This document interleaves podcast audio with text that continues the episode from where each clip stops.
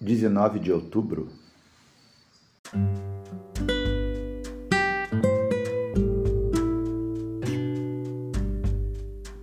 Daqui a pouquinho nós estaremos lendo o segundo capítulo de Primeira Reis. Antes de ler, eu gostaria de fazer um destaque aqui no versículo 5, onde lemos assim: Além disso, você sabe o que Joabe, cuja mãe é Zeruia, o que ele me fez. Ele matou os dois comandantes do exército de Israel, isto é, Abner, filho de Ner, e Amasa, filho de Jeter. Você sabe como, em tempos de paz, ele os matou para vingar as mortes que eles haviam causado em tempo de guerra. Joabe matou homens inocentes, e agora eu sou o responsável pelo que ele fez e estou sofrendo as consequências. O destaque que eu quero dar aqui nesse momento é sobre essa mulher que aqui é citada, fala de Zeruia. Zeruia é mãe de Joabe. A palavra de Deus nos fala de mulheres como Zeruia, mulheres fortes. As mulheres muitas vezes precisam serem fortes. Um dos nomes mais mencionados no Antigo Testamento é Zeruia. Ela é a mãe de Abisai, de Joabe e de Azael, que foram chefes militares de Davi. Zeruia, ela era irmã de Davi. Ela é sempre mencionada como sendo a mãe desses três generais. Até mesmo Davi se refere aos seus primos como filhos desta tia, Zeruia.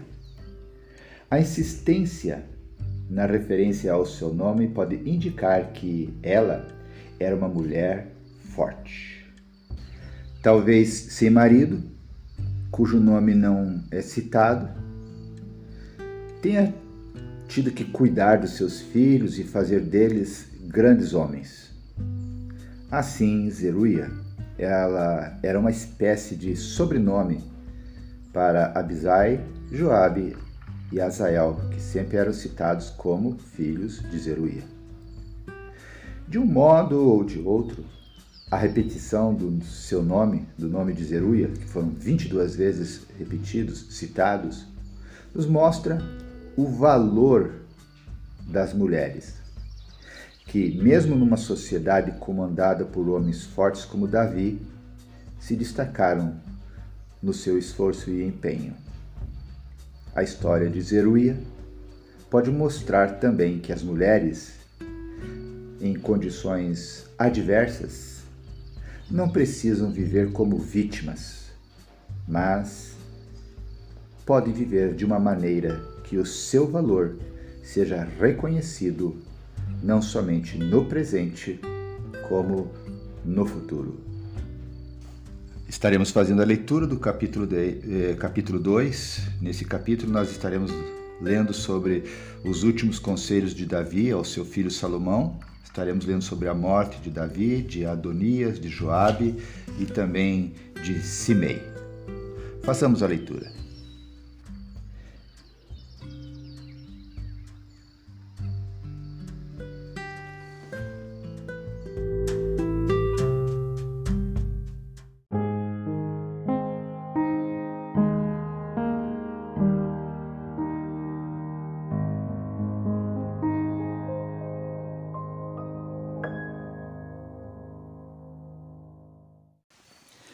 Leitura do capítulo 2 de 1 Reis. 1 Reis, capítulo 2.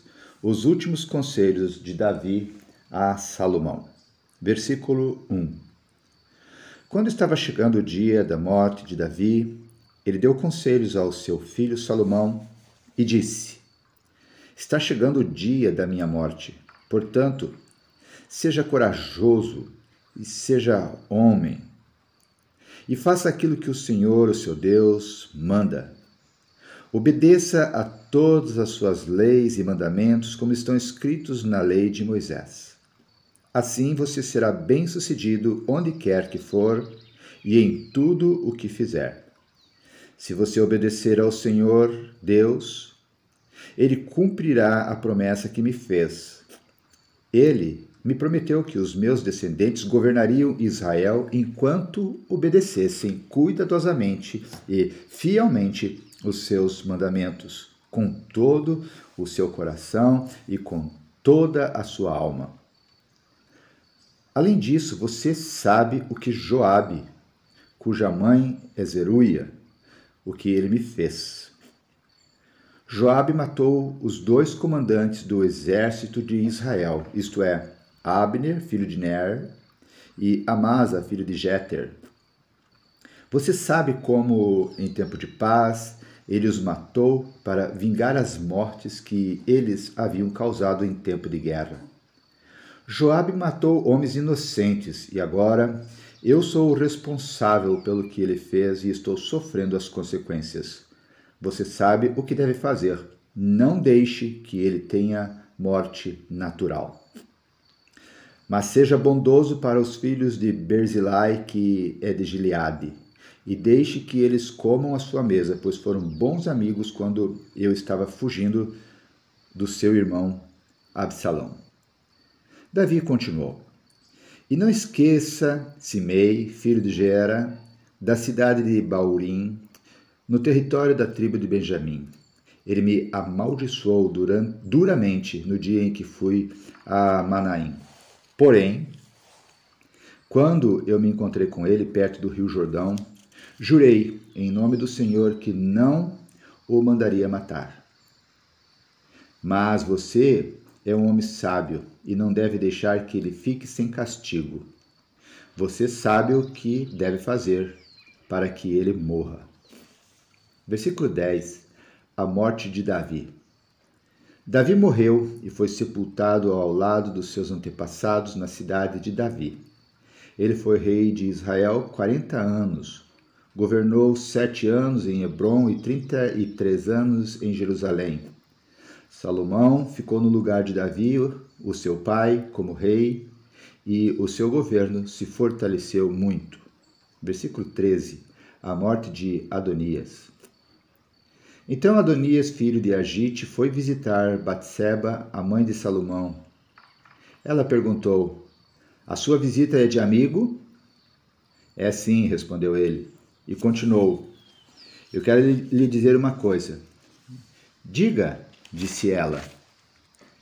E Adonias disse: A senhora sabe, sabe que sou eu quem deveria ser o rei, e que todos esperavam isso em Israel. Mas as coisas aconteceram de modo diferente e o meu irmão se tornou rei, porque essa era a vontade de Deus, o Senhor. Agora vou lhe fazer uma, um pedido e peço que a senhora me atenda. O que você quer? perguntou Batseba. Ele disse: Peça ao rei Salomão que me dê Abisag, a moça de Sunem, para ser minha mulher. Eu sei que Salomão não deixará de atender um pedido seu. Está bem, respondeu ela. Eu vou falar com o rei por você. Então Batseba foi falar com o rei em favor de Adonias. Salomão se levantou para recebê-la e se inclinou diante dela. Depois sentou-se no seu trono e mandou que trouxesse um trono para Batseba, e ela se assentou ao lado direito do rei.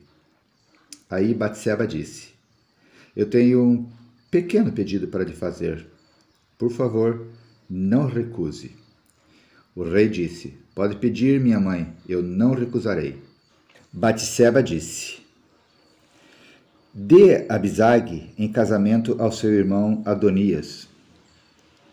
Por que é que a senhora está pedindo Abisag para Adonias? perguntou Salomão. A senhora deveria pedir que eu também dê a ele o reino.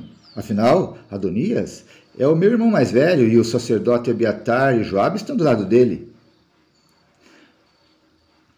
Aí Salomão jurou pelo Senhor Deus assim: Que Deus me castigue e em dobro se eu não fizer Adonias pagar com a vida por ter feito esse pedido. O Senhor Deus me firmou no trono de meu pai Davi. Ele cumpriu a sua promessa e deu o reino a mim e aos meus descendentes. Juro pelo Deus vivo que Adonias morrerá hoje mesmo. Então o rei deu ordem a Benaías e ele foi, atacou Adonias e o matou. Versículo 26. A morte de Joabe. Depois o rei Salomão disse ao sacerdote Abiatar: Vá para as suas terras em Anatote. Você merece morrer. Mas eu não vou mandar matá-lo hoje, porque você, quando estava com o meu pai Davi, era o encarregado da Arca da Aliança e passou pelas mesmas dificuldades pelas quais o meu pai passou. Depois, Salomão dispensou Abiatar do serviço de sacerdote de Deus, e assim fez com que acontecesse o que o Senhor Deus tinha dito em Siló a respeito do sacerdote Eli e dos seus descendentes. Joabe soube do que aconteceu. Ele havia passado para o lado de Adonias, porém não havia passado para o lado de Absalão. Então fugiu para a tenda da presença do Senhor Deus e ficou segurando nas pontas do altar. Contaram ao rei Salomão que Joabe havia fugido para a tenda e estava ao lado do altar. Aí ele mandou um mensageiro perguntar a Joabe por que havia fugido para o altar. Joabe respondeu que havia fugido para o Senhor Deus porque estava com medo de Salomão. Então Salomão mandou que Benaías fosse matar Joabe. Benaías foi até a tenda de Deus e disse a Joabe: O rei mandou você sair daí. Não saio, respondeu Joabe. Eu morrerei aqui. Então Benaías voltou e contou ao rei o que Joabe tinha dito. Aí Salomão ordenou: Faça o que ele disse, mate-o e sepulte-o. Assim nem eu e nem os descendentes do meu pai Davi seremos mais considerados culpados pelo que Joabe fez quando matou homens inocentes. O Senhor Deus castigará Joabe pelos assassinatos que cometeu sem o conhecimento do meu pai Davi. Sem o meu pai saber, Joabe matou dois homens que eram inocentes e que eram melhores do que ele: Abner, comandante do exército de Israel, e Amasa, comandante do exército de Judá. O castigo pelo assassinato desses dois homens cairá para sempre sobre Joabe e sobre os seus descendentes. Mas o Senhor sempre dará prosperidade aos descendentes de Davi, que forem reis depois dele. Então Benaías foi até a tenda de Deus e matou Joabe. Ele foi sepultado na sua propriedade em campo aberto. O rei pôs Benaías como comandante do exército no lugar de Joabe e colocou o sacerdote Zadok no lugar de Abiatar. Versículo 36, a morte de Simei. Depois o rei Salomão mandou buscar Simei e disse: Faça uma casa para você aqui em Jerusalém. Fique morando nela e não saia da cidade. E fique sabendo que no dia em que você sair e atravessar o ribeirão Cedron, você será morto e a culpa será somente sua. Está bem, ó rei, respondeu Simei. Eu prometo fazer o que o senhor está mandando. E ele ficou morando em Jerusalém por muito tempo. Acontece que três anos depois, dois escravos de Simei fugiram e foram procurar refúgio com o governador da cidade de Gate, que era Aquis, filho de Macá. Simei ficou sabendo, por isso selou o seu jumento e foi até Gate falar com Aquis a fim de procurar os seus escravos. Ele os achou e os levou de volta para casa. Quando Salomão soube do que Simei havia feito, mandou buscá-lo e disse: Eu fiz você jurar em nome do Senhor que não sairia de Jerusalém. Eu lhe avisei que se fizesse isso você certamente morreria. Você concordou com isso e disse que me obedeceria. Então, por que é que você quebrou o seu juramento feito em nome do Senhor e desobedeceu a minha ordem? Você sabe muito bem de todo o mal que fez a Davi, o meu pai. O Senhor Deus fará com que a sua maldade caia sobre você mesmo. Porém, me abençoará e fará com que o reino de Davi fique seguro para sempre. Aí o rei deu ordens a Benaías, e ele saiu, atacou Simei e o matou. E assim Salomão controlou completamente a situação do seu governo. Término da leitura do capítulo 2.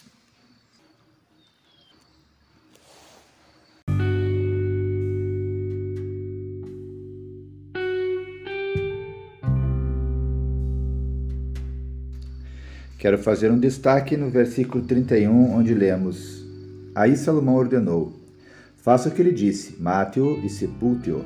Assim nem eu nem os descendentes do meu pai Davi seremos mais considerados culpados pelo que Joabe fez quando matou homens inocentes.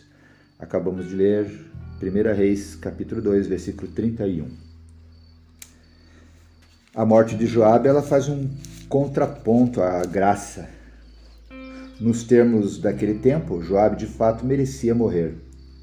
Ele matou pessoas pelas costas e, em nome de Davi, sem o consentimento do rei. Na cultura da época, Davi era culpado por essas mortes porque o seu general o representava. Para o nome de Davi ficar limpo, o pecado cometido por Joabe deveria ser punido. Coube a Salomão, o filho sucessor, executar a justiça.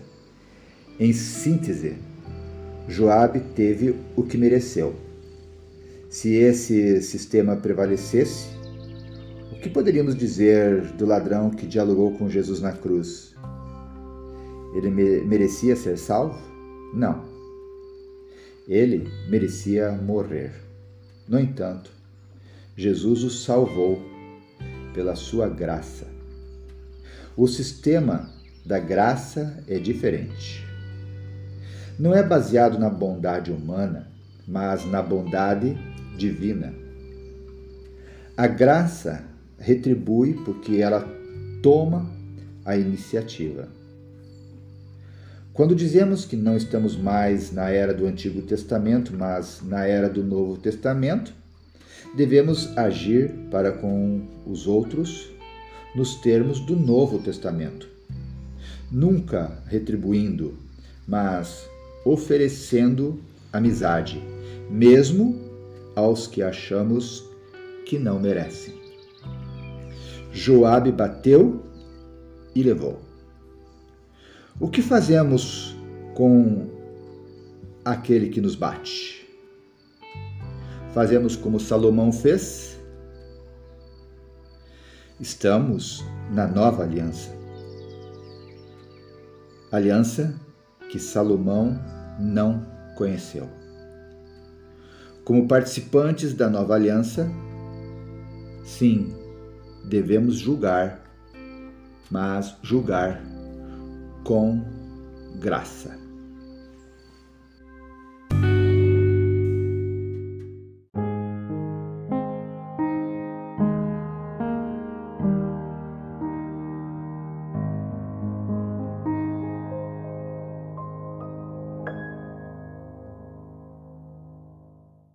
Leitura de 1 Reis, capítulo 3.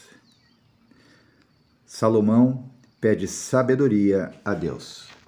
Esse texto você vai encontrar Também numa leitura paralela em 2 Crônicas, capítulo 1, versículo 2 a 13.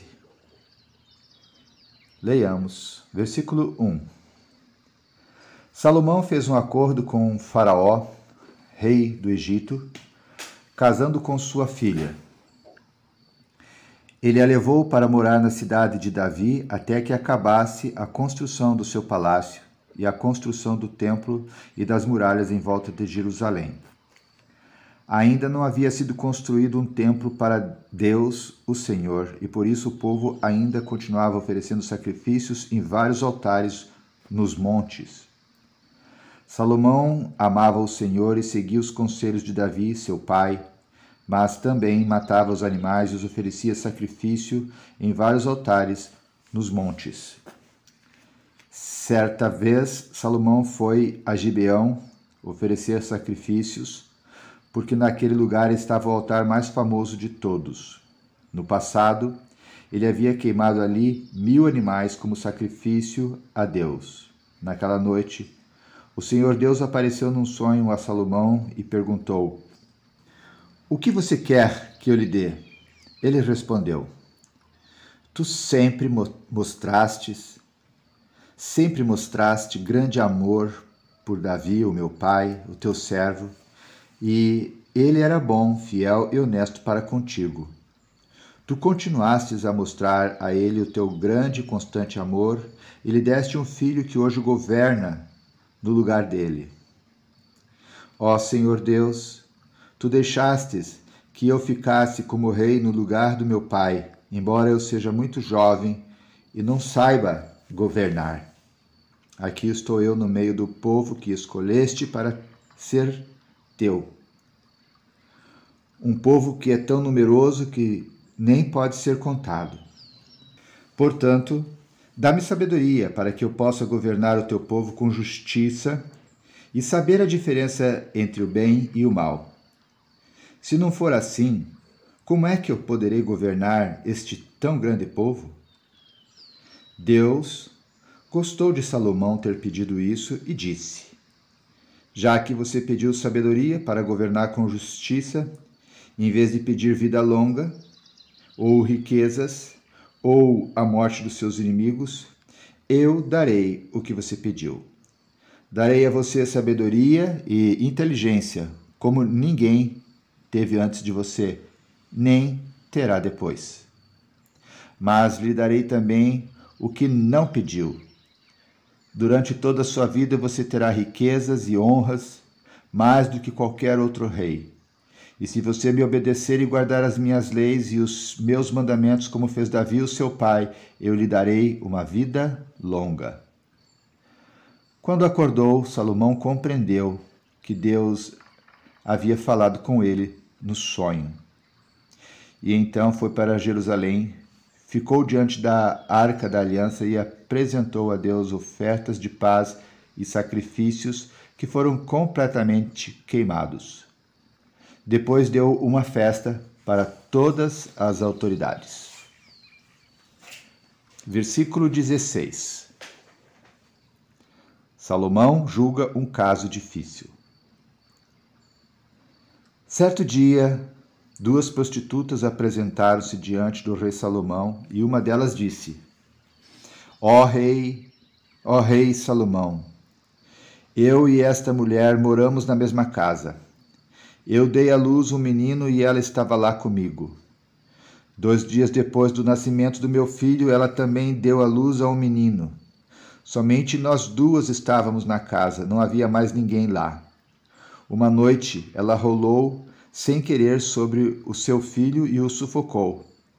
Então levantou-se durante a noite enquanto eu dormia, pegou o meu filho e o colocou na cama dela. Depois colocou o menino morto nos meus braços. No outro dia de manhã, quando eu me levantei para dar de mamar ao meu filho, vi que estava morto. Porém, quando reparei bem, percebi que não era o meu filho. Mas a outra mulher disse: Não é verdade, pelo contrário, meu filho é o que está vivo e o seu é o que está morto. E a primeira mulher respondeu: Não é não. A criança morta é sua e a viva é a minha. E foi assim que discutiram na frente do rei. Então o rei Salomão disse: Cada uma de vocês diz que a criança viva é a sua e que a morte é da outra. Então mandou buscar uma espada e, quando a trouxe, disse: Cortem a criança viva pelo meio e deem metade para cada uma destas mulheres. A verdadeira mãe do menino, com o coração cheio de amor pelo filho, disse: Por favor, Senhor, não mate meu filho. Entregue-o a esta mulher. Mas a outra disse: Pode cortá-lo em dois pedaços, assim ele não será nem meu e nem seu. Aí Salomão disse: Não matem a criança. Entregue o menino à primeira mulher, porque ela é a mãe dele. Todo o povo de Israel soube dessa decisão do rei Salomão, e aí todos sentiram um grande respeito por ele, pois viram que Deus lhe tinha dado sabedoria para julgar com justiça. Término da leitura do capítulo 3, 1 Reis, capítulo 3.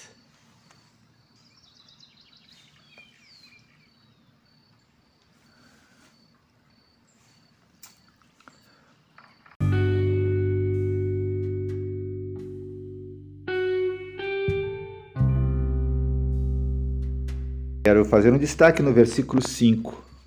1 Reis 3, versículo 5. Diz assim a palavra de Deus: Naquela noite o Senhor Deus apareceu num sonho a Salomão e perguntou: O que você quer que eu lhe dê? Salomão estava começando o seu reinado. Começar bem é muito bom. Salomão começou bem. O seu coração era firme, firme em Deus, a exemplo do seu pai. Ele conhecia as regras do culto e adorava a Deus segundo essas regras, cultuando com toda a sinceridade. Como o templo ainda não tinha sido construído, ele ia adorar em Gibeão, um centro religioso de Israel bem próximo, 8 quilômetros aproximadamente, de Jerusalém. Salomão não economizou para fazer os sacrifícios como a lei mosaica prescrevia. Devemos, sim, como Salomão, nos esforçar para começar bem. Se já começamos e não começamos bem, podemos pedir a orientação de Deus e acertar o que for necessário. Mesmo não tendo começado bem, podemos sim terminar bem.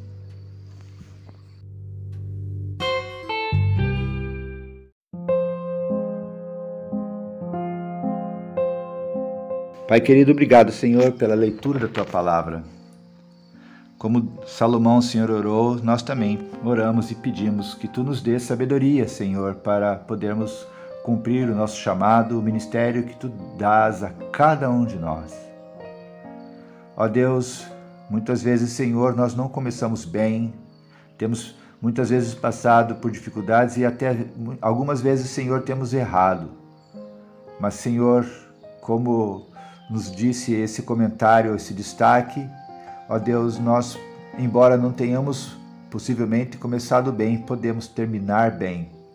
Porque, Senhor, se nós entregarmos, Senhor, a nossa vida nas tuas mãos, o nosso ministério nas tuas mãos, as nossas decisões nas tuas mãos, o nosso futuro nas tuas mãos, nós podemos, Senhor, sim, hoje, é, permitir que tu exerças o domínio e nos, sobre, as nossa, sobre a nossa vida, sobre as nossas atividades e que tu governes, Pai, toda essa situação através de nós. Ó Deus, temos tantas responsabilidades temos tantos compromissos, temos, Senhor, que tomar tantas decisões em cada dia. Ó Deus, não apenas, Pai, na nossa casa, diante, Senhor, do nosso cônjuge, dos nossos filhos, dos nossos pais, mas também, Senhor, ó Deus, ali na sociedade onde nós estamos inseridos, trabalhando. Ó Deus, nos ajudes a, a, a termos sabedoria nas tomadas de decisões. Ó Deus, temos um ministério, Senhor, que tens dado a cada um de nós. e que não pode ser desenvolvido na força do braço, precisa ser desenvolvido, Senhor, sobre a direção da tua direção. Então, Senhor, nós nesse momento pedimos a Ti, nos dê sabedoria para tomar essas decisões, exercer esse ministério e abençoar, Senhor, as pessoas em Teu nome. Ó Deus, enfrentamos muitas vezes retaliações, críticas, enfrentamos, Senhor, tantas dificuldades, muitas vezes contra-ataques, Senhor, contra a nossa vida, incompreensão. Ó Deus, enfrentamos essas batalhas sozinhos quando poderíamos, Senhor, te buscar e pedir a Ti sabedoria para as tomadas das decisões. Por favor, Senhor, faça isso. Ó Deus, não permita que a soberba, que o orgulho venha sobre a nossa cabeça a ponto de acharmos sábios suficientes para tomarmos as decisões, Senhor, que precisam serem tomadas, mas tomá-las sozinhos. Nós não queremos. Senhor, nós nos humilhamos diante da tua presença e dizemos e confessamos, Senhor, que não conseguiremos, ó Deus, continuar exercendo nosso ministério, nosso chamado, Senhor, ó Deus, sem que tu estejas nos capacitando. Nos dê sabedoria, Senhor. Deus, nós precisamos de Ti. Nos ajude. Senhor, e entregamos a Ti, Deus, nossas decisões equivocadas, nossas falhas, nossos erros, porque sabemos, Senhor, que Tu podes transformar todas essas situações, ó Deus, para o bem, para a Tua glória também. E é o que nós te clamamos agora, Senhor. Essa é a nossa oração, no nome de Jesus Cristo. Amém.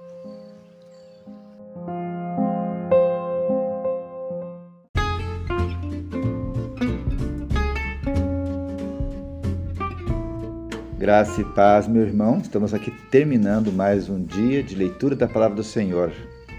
Se você está me ouvindo, é porque você continua firme e constante nessa leitura. A Deus toda a honra, toda a glória. Que Deus te abençoe, tenha um bom restante de dia e nos encontraremos no dia de amanhã, se assim Deus nos permitir. Fica na paz. Deus te abençoe.